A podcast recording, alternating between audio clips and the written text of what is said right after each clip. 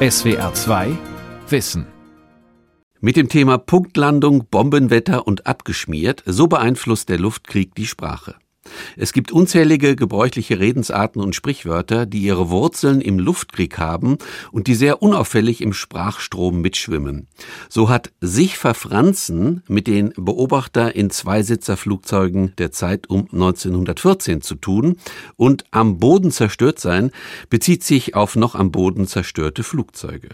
Rolf Bernhard Essig, Autor und Sprachforscher, erläutert diese überraschenden Zusammenhänge. Kaum ein Monat vergeht ohne Fund eines Blindgängers aus dem Zweiten Weltkrieg. Wie diese nicht explodierten Fliegerbomben auch Jahrzehnte nach ihrem Abwurf unseren Alltag bestimmen, so auch sprichwörtliche Redensarten aus dem Bereich des Luftkriegs. Ein Blindgänger sein gehört selbst schon dazu. In übertragener Bedeutung bezeichnet sie beispielsweise dumm handelnde Menschen oder einen impotenten Mann die Bezeichnung entstand zuerst aus der Nebenbedeutung von blind für keine Funktion habend, wie bei blinden Fenstern.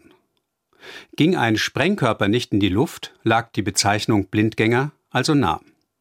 Sie wurde spätestens im 19. Jahrhundert erst in Artilleristenkreisen üblich, dann über die Medien auch in der Öffentlichkeit und mit dem Luftkrieg, besonders in der Bedeutung nicht explodierte Fliegerbombe. Die Bedrohung aus der Luft, die ganze Städte, ja Landstriche verwüstete und bis heute Millionen tötete, gehört mehr oder weniger stark ausgeprägt zum kollektiven Gedächtnis vieler Länder. Das gilt für Deutschland, Russland, Großbritannien, aber auch für Vietnam und Kambodscha, Japan und die USA. Schon wegen dieser gewaltigen und breiten Wirkung verwundert es nicht, dass es in der deutschen Alltagssprache etwa vier Dutzend sprichwörtliche Redensarten gibt, die mit dem Luftkrieg zu tun haben.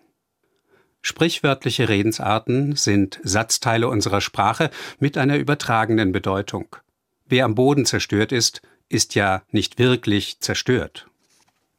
Die einzelnen Wörter der Redensarten bilden also insgesamt eine andere Bedeutung als die Summe der Einzelwörter.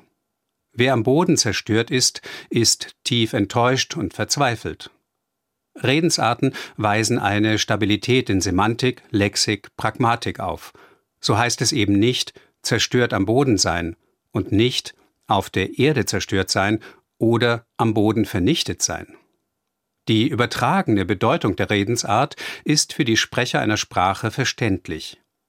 Wegen dieser Stabilität spricht man auch von stehenden oder feststehenden Wendungen.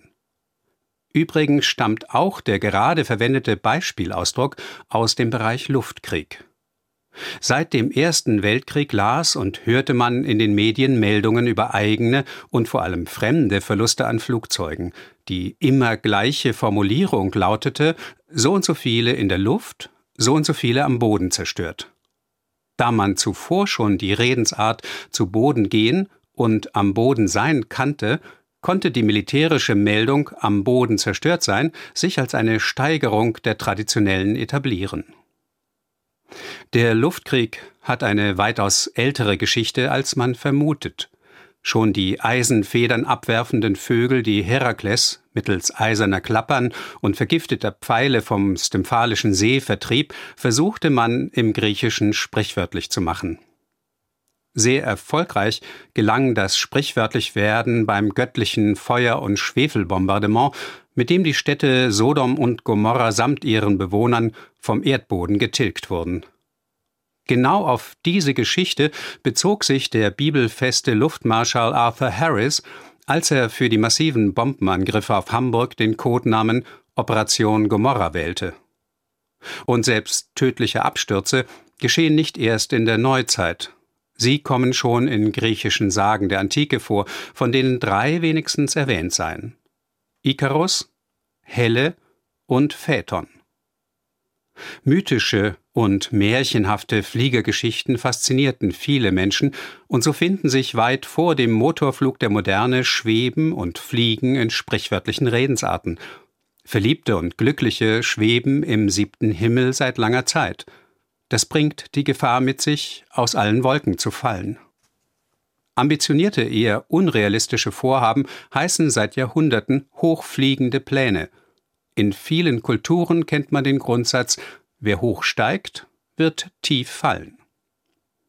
Was für Jahrtausende nur in Sprachbildern und in Geschichten existierte, wurde seit dem 18. Jahrhundert in immer schnellerem Tempo Wirklichkeit. Ballonflug, Gleitflug, Motorflug, militärischer Einsatz von Flugzeugen. Begeistert von den Fortschritten und erschüttert von den Rückschlägen verfolgte die Öffentlichkeit die dramatische Entwicklung des Flugwesens. Viele tausend Besucher strömten in aller Welt zu Flugschauen, um die tollkühnen Männer in ihren fliegenden Kisten zu bewundern. Die Medien berichteten ausführlich in Text und Bild über immer weitere und höhere Flüge. Vor allem der Film erkannte die Möglichkeiten des Flugzeugs auf der Leinwand. Wie die Lokomotive im 19. Jahrhundert das Symbol für Fortschritt gewesen war, so wurde es nun das Flugzeug für das 20. In der kleinen, international konkurrierenden, gleichwohl untereinander oft befreundeten Gruppe der Flieger entwickelte sich in kurzer Zeit eine eigene Sprechweise, die Fliegersprache. Sie ist an sich nur eine der vielen Fach- und Sondersprachen, die sich ganz von selbst bilden. Eine gemeinsame Fachsprache, die häufig humorvolle Elemente aufweist, stärkt ja das Gemeinschaftsgefühl. Man setzt sie offensiv ein um sich von anderen Bereichen abzusetzen und ein Elitebewusstsein zur Schau zu stellen. Karl Hähnel fasste das Phänomen Entstehung der Fliegersprache 1942 als einen ganz natürlichen Vorgang in launige Reime. Ne jede Zunft, gleich welcher Sorte, hat ihre eigenen, lieben Worte und wie es alle anderen Gilden natürlich auch die Flieger hielten, in deren Sprache irgendwie mitschwingt ein Stückchen Dämonie. Wer kann zum Beispiel sich erwehren des Gruselns, muss er davon hören, dass einer auf die Tube drückt, drei Loopings, Turns und Rollen fliegt und an die Latte hängt die Kiste, damit sie endlich trudeln müsste, und wer ist's, der nicht staunend glotzt, wenn sich zwei Flieger vollgerotzt? Die meisten der hier erwähnten Spezialwörter und Wendungen sind spätestens im Ersten Weltkrieg unter deutschsprachigen Fliegern üblich. Erstaunlicherweise verstehen und kennen aber auch wir heutigen einige wie Looping, Kiste, Trudeln und natürlich vor allem auf die Tube drücken – das heißt ja einfach launig verkürzt Gas geben, wobei man den Vergaser mit Zuleitung Tube nannte. Wie solche Redensarten der Jagdflieger, Beobachter und Bomberpiloten ins Zivile einwandern, kann man besonders gut am Beispiel sich verfranzen zeigen. Die Redensart bedeutet sich verirren, sich falsch orientieren, inzwischen sogar auch durcheinander sein. Sie geht eindeutig zurück auf den Spitznamen Franz für den Beobachter und Navigator im Zweisitzerflugzeug. Nach ihm nannte man das Navigieren Franzen, das Ergebnis fehlerhaften Navigierens sich verfranzen. Obwohl die Redensart kurz vor dem Ersten Weltkrieg entsteht und sich nach 1914 rasch verbreitet, stochern schon zeitgenössische Fachaufsätze zur Fliegersprache wie der von Rudolf Motes bei seiner Erklärung im Nebel. Motes tischt 1915 im Haupttext seines Aufsatzes Feldfliegersprache eine heitere, aber wenig glaubhafte Anekdote um Leutnant Blütgen auf, erwähnt im Anhang dafür eine bessere Erklärung. Zitat Im Frieden hatte der Beobachter wenig zu tun, die Bezeichnung als Franz war scherzhaft geringschätzig. Sie sollte kennzeichnen, dass der Beobachter beim Flugzeugführer saß wie der Diener Franz oder Johann beim Kutscher einer Equipage. Der Franz musste außerdem den Propeller anwerfen. Solche Untersuchungen der Feldfliegersprache, wie sie Motes oder auch Otto Behrens im Ersten Weltkrieg schreiben, sind damals hoch beliebt. Man druckt sie häufig nach, so in Büchern, Zeitschriften und vor allem in Zeitungen. Allein auf diese Weise verbreiten sich in der Zivil- und Alltagssprache rasch Fliegeausdrücke wie Kiste für das Flugzeug, Eierlegen für Bomben werfen, eine Kanone sein für ein sehr guter Pilot sein oder Abschmieren für Abstürzen. Nun sind Flieger, wie erwähnt, schon vor dem Krieg außerordentlich populär, was im Krieg noch zunimmt da man sie zu Helden stilisiert, zu Rittern der Lüfte erklärt, vor allem die Jagdflieger. Im und nach dem Ersten Weltkrieg erscheinen außerdem Dutzende Bücher von militärischen Fliegern und über sie, in denen die Fliegersprache als Ausweis der Authentizität häufig gebraucht wird. Diese Verbreitungsart militärischen Fachwortschatzes im Alltag gilt im Allgemeinen ganz ähnlich auch für andere Waffengattungen. Das belegen Bücher wie der Feldgraue Büchmann oder Aufsätze zur Soldatensprache. Es sind nur zwei Beispiele einer wahren Flut an Publikationen, die der Bevölkerung wie den Fachleuten militärische Ausdrücke nahebringen und erläutern. Die Flieger und ihre Sprache behaupten dennoch durchweg einen Sonderstatus. In direkter Konkurrenz setzt sich denn auch die Fliegersprache gegen die der anderen Waffengattungen durch. So ist Kiste für Flugzeug und übertragen für Auto bis heute bekannt, Kiste für Arrestlokal aus der Sprache des Heeres nicht. Wie sehr die Flieger bereits im Ersten Weltkrieg damit rechnen, dass ihre Redensarten auch ohne Erklärung verständlich sind, erkennt man an ihren Texten für eine breite Öffentlichkeit. So schreibt Manfred von Richthofen bzw. sein Ghostwriter Erich von Salzmann in dem hunderttausendfach verkauften Buch Der rote Kampfflieger ganz lapidar und ohne Erläuterung erst verfranst und dann die Kiste zerschmissen. In der Zwischenkriegszeit verbot der Versailler Vertrag deutsche Luftstreitkräfte. Die Beliebtheit der Fliegerei allgemein und der Fliegerliteratur blieb aber groß, ja sie wurde offiziell und inoffiziell gefördert. Mit Beginn des Regimes der Nationalsozialisten entwickelte sich eine immer stärkere Flieger- und Luftwaffenpropaganda, die auf begeisterte Leser stieß, wie die Menge der Titel und teils ihre Auflagenzahlen belegen. Das änderte sich nach dem verlorenen Zweiten Weltkrieg wenig. Erinnerungsbücher von Militärfliegern und Bücher über sie verkauften sich bestens. Bis heute. Wie bei anderen Gruppensprachen auch, blieben die meisten Ausdrücke und Redensarten der Flieger eine rein interne Spezialsprache. Vergleichsweise viele gelangten aber ins Zivile, selbst wenn sich Bedeutungen beim Übergang veränderten. So bezeichnet Durchstarten Flieger sprachlich einen Landeabbruch und durchweg eine Notfallsituation. Im Zivilen dagegen bezieht man durchgestartet sein auf plötzlichen und sehr großen Erfolg, besonders in der Kulturszene. Für andere Sprachen und Nationen lässt sich ebenfalls nachweisen, wie die Fliegersprache über Bücher, Filme, Zeitungen, Werbung Einfluss auf die Alltagssprache nimmt. Besonders erfolgreich war die aus Frankreich stammende Redensart ein Fliegerass sein, Las oder Las de l'Aviation für Jagdflieger mit vielen Abschüssen. Den Ausdruck gab es bald auch im Italienischen als Asso dell'Aviazione und im Englischen als Fighter Ace. Trainingsflugzeuge hießen in den USA dementsprechend Ace Maker. Natürlich liegt das Ass aus dem Kartenspiel der Redensart zugrunde, doch erst mit den berühmten Fliegerassen verbreitete sich die stehende Wendung so erfolgreich. Weit über die USA hinaus ist auch der Ausdruck Top Gun für herausragende Leistungsträger verbreitet. Eigentlich war das nur ein lobender Name für den besten Schützen, später Bezeichnung eines US-Ausbildungsprogramms für Jetpiloten. Sprichwörtlich wurde Top Gun als Bezeichnung für einen besten erst mit dem gleichnamigen Tony Scott Tom Cruise Film von 1986. Stealth Mode oder To Go Stealth für den Status von Unzuständigkeit, Heimlichkeit oder Müßiggang wurde ebenfalls erst recht spät populär. Durch den Einsatz sogenannter Tarnkappenbomber, im Englischen Stealth Bomber, vervielfachte sich die Verwendung des traditionellen Ausdrucks für Anschleichen oder Heimlichkeit. Heute kann man Stealth Mode in Bezug auf unauffällig leben wollende Transgender-Personen verwenden, auf Firmen oder Produkte, die möglichst lange im Verborgenen bleiben sollen, oder auf das heimliche Entfernen des Kondoms beim Sex.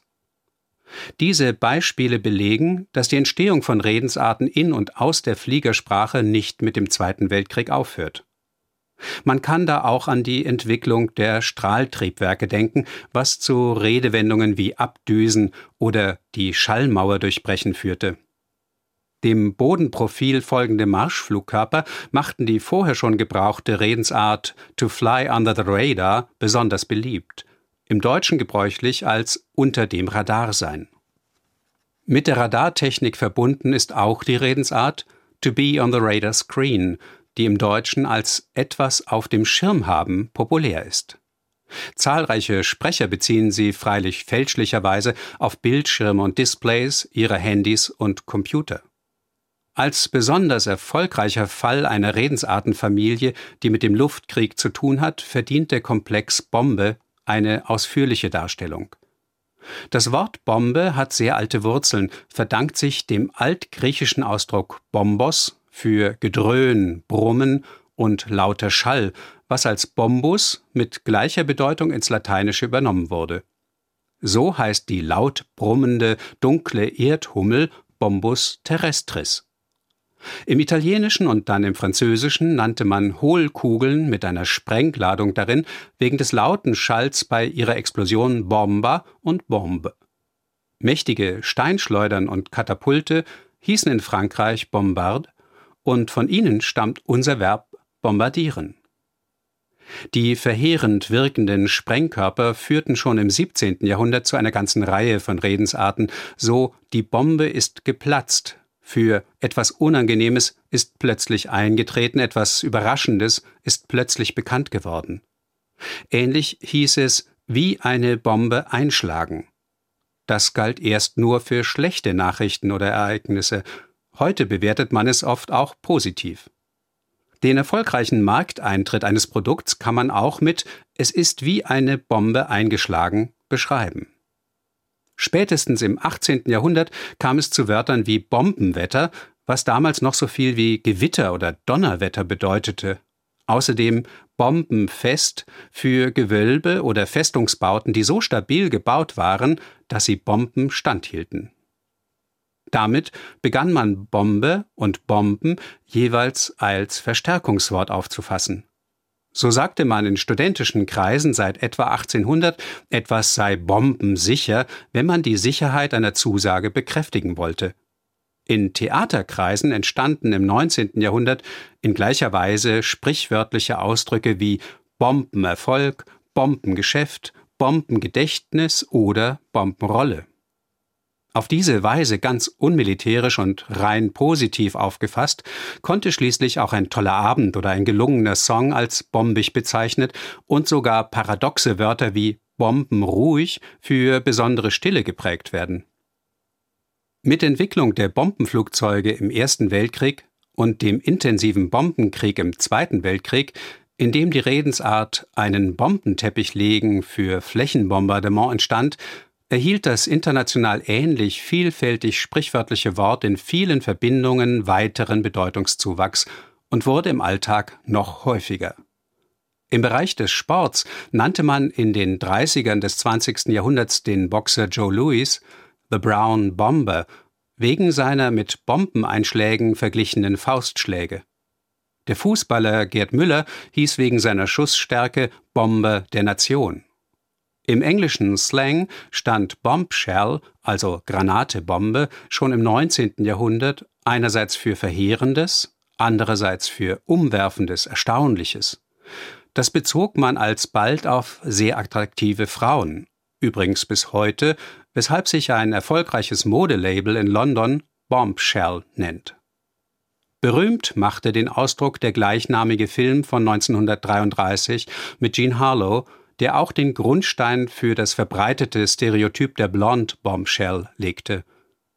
Der erfolgreiche Film Bombshell von 2019 spielt natürlich auf diesen Vorläufer an.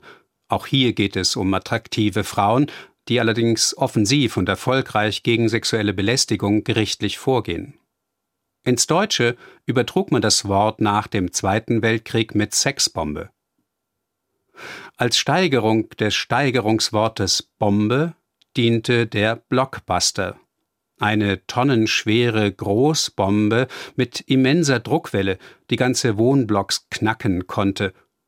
vor 1945 schon auf besonders erfolgreiche Bühnenproduktionen angewendet, kam es in den Jahrzehnten danach zu einer Übertragung auf teure Kinoproduktionen, Blockbuster-Filme und seit etwa 40 Jahren auf pharmazeutische Produkte, die mehr als eine Milliarde Dollar pro Jahr Umsatz generieren, Blockbuster-Medikamente. Ähnlich wie die vielen sprichwörtlichen Redensarten militärischen Ursprungs im Allgemeinen werden auch die aus dem Luftkrieg durchweg unbewusst und ganz ohne militärische oder aggressive Hintergedanken verwendet. Das liegt schon daran, dass sie oft unauffälliger sind als die eben erwähnten. Wer einen Kavalierstart hinlegt, denkt sicher nicht an Flugzeuge, obwohl der Ausdruck im Ersten Weltkrieg unter Fliegern beliebt wurde. Wer schöne Beine als ein klasse Fahrgestell klassifiziert, zieht eher nicht den Vergleich zum Flugzeugfahrgestell.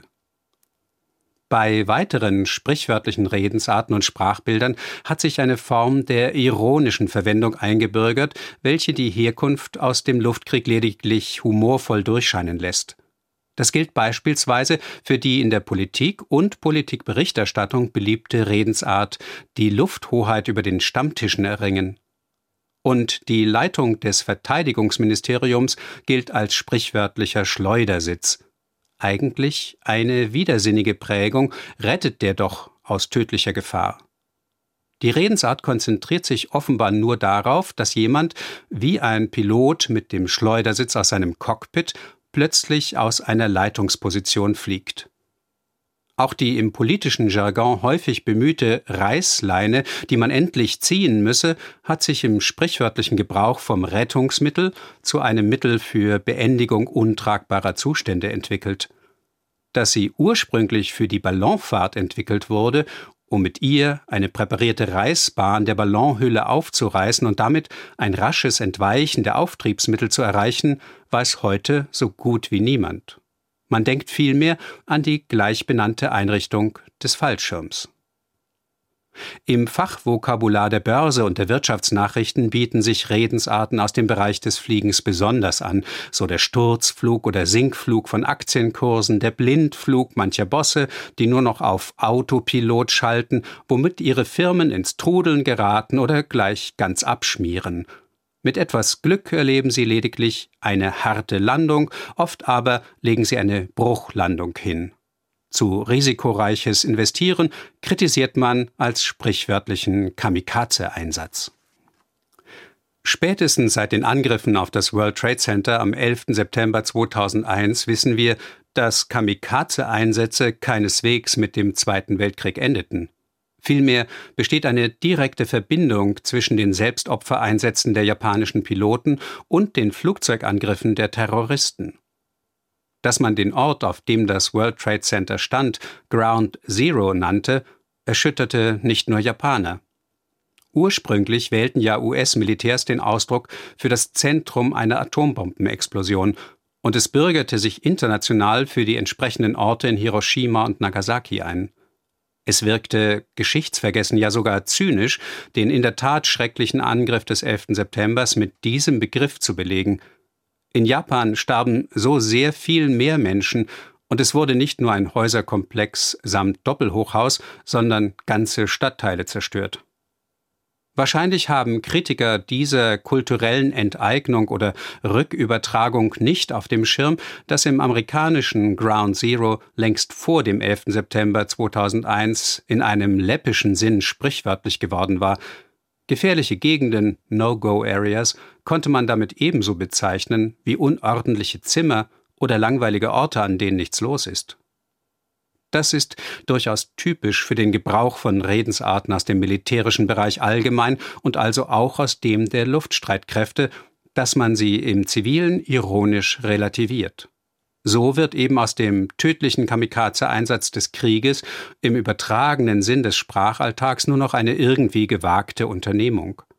Das gilt für viele weitere Redensarten. Man muss nur an jemanden mit Fragen bombardieren denken, wo zwischen einer unangenehmen Sprechaktion und dem Abwerfen von Sprengkörpern ein eigentümlicher Kontrast besteht. Und ein Computerabsturz ist bei aller Ärgerlichkeit denkbar harmloser als ein Flugzeugabsturz. Ähnlich unernst und spielerisch sorgen Werbung und Handel seit Jahrzehnten dafür, dass sprichwörtliche Redensarten aus dem Luftkrieg sich verbreiten. So weisen nicht nur zahllose Produkte mit der Bezeichnung Nachbrenner oder Afterburner auf außerordentlichen Extraschub, Geschwindigkeitsgewinn oder einfach eine Besonderheit hin. Auch im Bereich der Nahrungsmittelindustrie findet man die Bezeichnung, wenn viel Chili eingesetzt wird.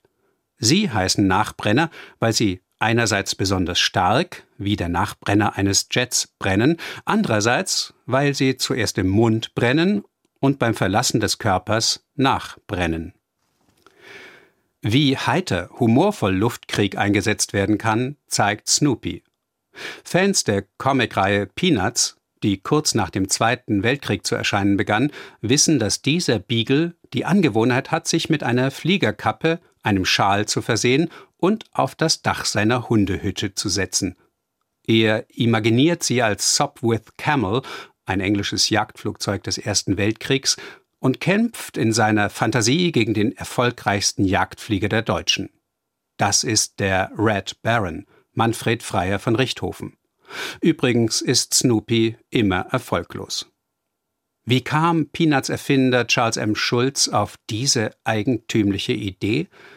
Mit großer Wahrscheinlichkeit steckt eine Luftkriegsredensart dahinter, die im angelsächsischen Sprachraum und unter Militärfliegern international besonders geläufig ist. To dogfight oder a dogfight, wörtlich übersetzt Hundekämpfen und Hundekampf.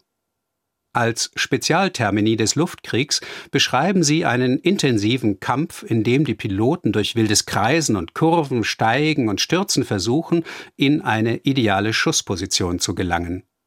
Das glich Hunden, die im Kampf einander ähnlich umkreisen, um in die beste Beißposition zu kommen. Schulz kannte den Ausdruck, der in US-Medien häufig und prominent vorkam, und lässt ihn an einer Stelle von Snoopy selbst verwenden dass die Komikertruppe Monty Pythons Flying Circus ihren Namen auf eine englische Bezeichnung des Jagdgeschwaders Richthofen, Flying Circus, bezieht, sei nur am Rande erwähnt. Zum Schluss noch eine alltägliche Redensart, deren Herkunft aus dem Luftkrieg unbekannt sein dürfte, das Checken einer Checkliste. Dem Ausdruck Checklist begegnet man in unterschiedlicher Schreibweise seit Mitte des 19. Jahrhunderts, vor allem im Bereich der Biologie und der Bibliotheken. Er bezeichnet in beiden Bereichen möglichst vollständige, unkommentierte Listen eines Bestandes, mit deren Hilfe man rasch nachschlagen oder etwas überprüfen kann. Die heute aktuelle Bedeutung hängt mit einem Unglücksfall zusammen. Am 30. Oktober 1935 stieg nach einigen aufsehenerregenden Probeflügen die Boeing Modell 299 zu einem Schauflug vor US-Militärs auf. Es ging um einen riesigen Auftrag und die Chancen standen für Boeing sehr gut. Direkt nach dem Abheben stürzte der Bomber allerdings aus geringer Höhe ab. Zwei Mitglieder der Besatzung starben. Wie konnte das bei einem so modernen Flugzeug geschehen? Die akribische Untersuchung kam zu dem Ergebnis, dass der Pilot vergessen hatte, vor dem Start die Ruderverriegelung zu lösen. Boeing schloss daraus, dass moderne Flugzeuge Piloten überfordern, dass man leicht etwas Entscheidendes übersehen konnte. Die Firma entwickelte rasch eine Lösung, eine Liste mit allen notwendigen Schritten in der korrekten Reihenfolge, die vor einem Start gecheckt werden musste. In der Regel las der Co-Pilot sie Punkt für Punkt vor, der Pilot wiederholte und meldete checked. Über der Liste stand als Imperativ Check List. Boeing konnte das Verteidigungsministerium überzeugen, dass mit Hilfe dieser Checklisten das Flugzeug sicher zu fliegen war und bekam den Großauftrag. Etwa 12.000 B-17-Bomber erwiesen sich im Zweiten Weltkrieg als sehr zuverlässig. Berühmt und berüchtigt wurde das Modell unter dem Namen Flying Fortress, also fliegende Festung. Alles dank der inzwischen sprichwörtlich gewordenen Checkliste. Das war die SWR2 Aula heute mit dem Thema Punktlandung, Bombenwetter und abgeschmiert. So beeinflusst der Luftkrieg die Sprache. Sie hörten einen Vortrag mit und von Rolf Bernhard Essig, Autor und Sprachforscher. SWR2 Wissen Manuskripte und weiterführende Informationen zu unserem Podcast und den einzelnen Folgen gibt es unter swr2wissen.de.